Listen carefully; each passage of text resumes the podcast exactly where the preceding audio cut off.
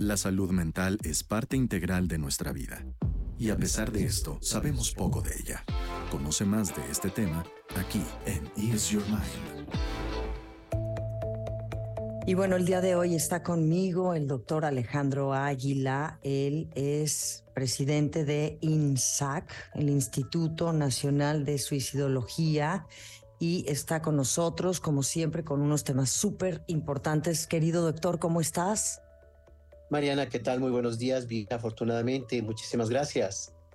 Bueno, pues el día de hoy elegimos un tema que es importante, sobre todo porque estamos en el mes del orgullo LGBTQ LGBTQI y que además, bueno, pues sabemos que hay muchos problemas de estigma, de discriminación, de hostilidad, de exclusión y rechazo para las personas LGBTI. Correcto, Mariana. Y bueno, pues sabemos que el suicidio es universal, no respeta edad, sexo, religión, política o condición económica, inclusive identidad u orientación sexual. Pero en las investigaciones que hemos hecho en el Instituto Hispanoamericano de Suicidología, nos ha sorprendido mucho cómo la población LGBTIQ ha sido pues especialmente vulnerable para las condiciones de depresión, ansiedad, riesgo suicida. ¿Qué ocurre? Normalmente todas las situaciones que están alrededor de esta población, como la discriminación, como las eh, ofensas, agresiones, violencias, homofobias y situaciones que atraviesan en todo este proceso de la construcción de la identidad, la población se ve extremadamente en riesgo, inclusive, Mariana, preocupante desde casa. Exacto. Claro. Muchos dicen, salgo del closet o me suicido porque en mi casa no van a aceptar esta situación, eh, familias muy machista, esperan otras cosas de mí, etcétera, etcétera. Entonces hay una situación de mucha tensión, de mucha ansiedad, pero de tiempo, es decir, no es de un día ni de dos, muchas veces es de meses e inclusive años, y esto va generando una condición de extrema inseguridad lo que hemos visto en la población LGBTI más es que además de vivir esta discriminación, tampoco tiene muchos lugares o espacios para atender ni la salud física ni la salud mental. Entonces se viven exactamente marginados en muchas de las condiciones que ellos requieren para tener las mismas oportunidades y condiciones que cualquier otra persona. Y te inicio con un dato que impacta Fíjate que eh, del 2004 al 2014 se hizo un estudio en población lésbica, gay, bisexual y transexual, y en esta revisión sistemática se encontró mucho ojo que del 20 al 53% de esta población eran más propensos a suicidarse que el resto de las personas. Qué fuerte, del 20 al 53%, sí, sí, por ciento. Y es una investigación de largo plazo, de 10 años. Entonces, fíjate que aquí la conciencia, y qué bueno que me das oportunidad de hablar de este tema, es exactamente qué falta por hacer para ofrecerles, para darles a la población LGBTI todas estas condiciones de seguridad social, laboral, económica, de salud, que requiere como cualquier otra persona. Y aquí me adentro a la visión suicidológica que tenemos normalmente la atención a las personas LGBTI más. Uno, normalmente acuden cuando sienten que ya les llegó el agua al cuello.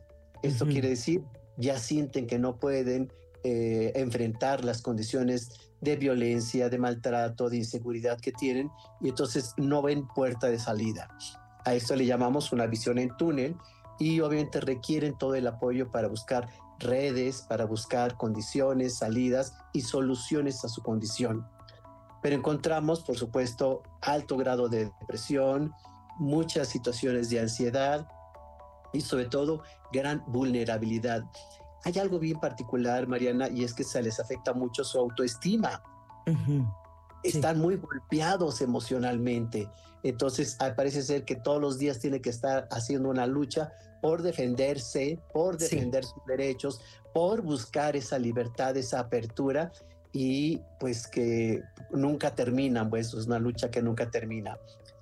¿Qué pasa? Requerimos no solo una gran capacidad de información, sino también eh, acercarles medios adecuados para que ellos puedan consultar, buscar ayuda y que no consideren que el suicidio es una salida para no acabar, perdón, para acabar con su vida.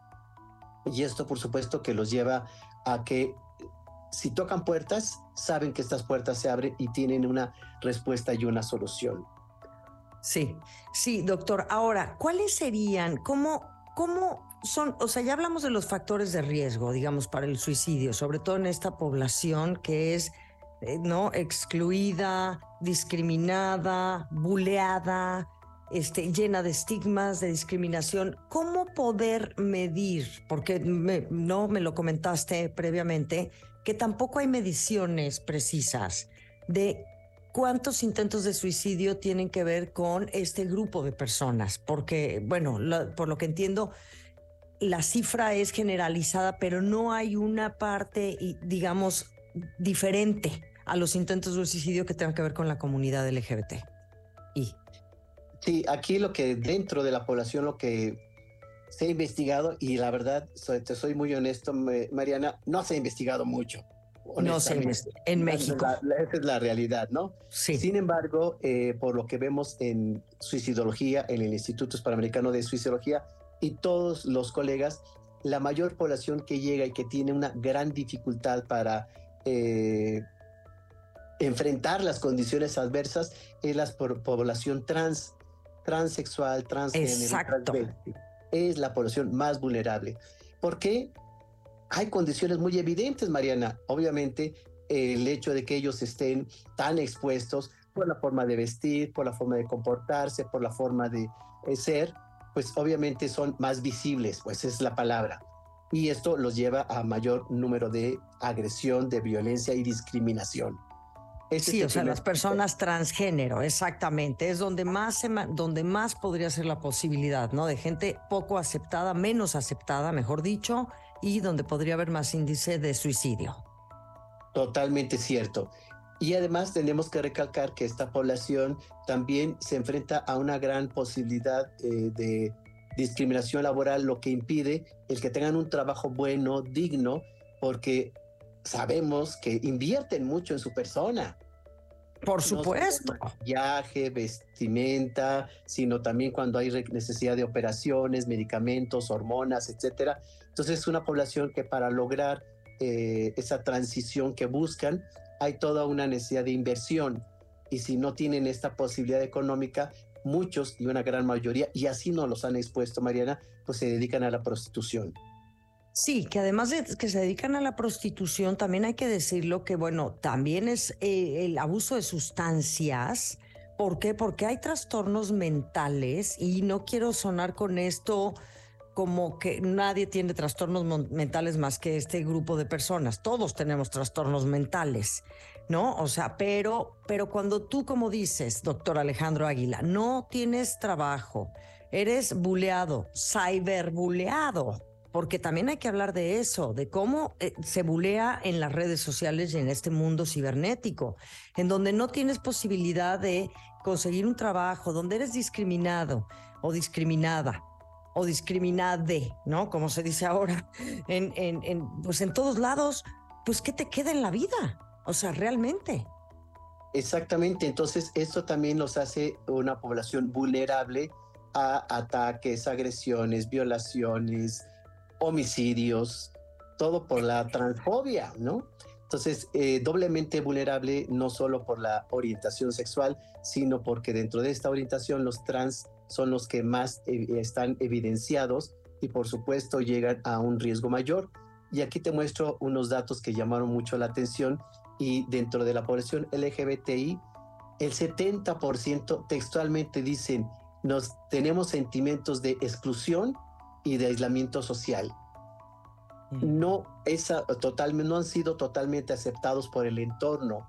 Y recordemos que esta exclusión nos lleva, por supuesto, a la depresión, nos lleva a una condición de mucha vulnerabilidad emocional, baja autoestima, y entonces se hacen guetos, grupos pequeños, en donde entre ellos se eh, integran, hacen cosas, etcétera, pero no se abren al, a la población.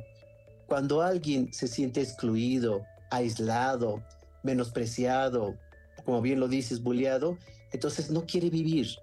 Siente que cada día es una lucha. Entonces sí hay que ponerse en los zapatos de alguien que todos los días tiene que defender lo que es y lo que siente. Exacto. Ahora, doctor Alejandro Águila, ¿cómo podemos ayudar a estas personas que te advierten de alguna manera el suicidio? ¿Cómo apoyarlos? ¿Cómo brindarles asistencia para que no estén en esta situación de riesgo y que realmente pues exista esta posibilidad de aceptación, que no tendríamos por qué aceptar a nadie, porque todo el mundo tiene un derecho en esta vida de ser quien decide y elige ser, ¿no? Pero, pero en este contexto, ¿cómo poder detectar y cómo apoyar a este grupo de personas? Que además no es un grupo minoritario, es un grupo muy grande, realmente. Entonces, por eso ya también hablar de minorías me parece un poquito fuera de lugar. Sí, no, totalmente de acuerdo. Efectivamente es una población que cada vez ha ido eh, creciendo y también haciéndose más visible. respondiendo a tu pregunta, creo que son tres áreas importantes donde tenemos que insertar información, conciencia y mucha capacidad para ayuda, para integrarse, para identificarse y empatar, empatizar, perdón, con la población LGBTI.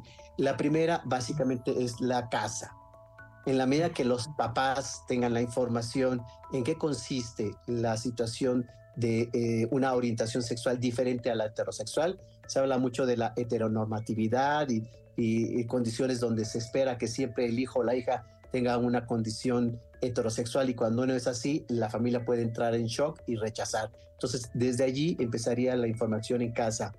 Y segundo, la información en las escuelas.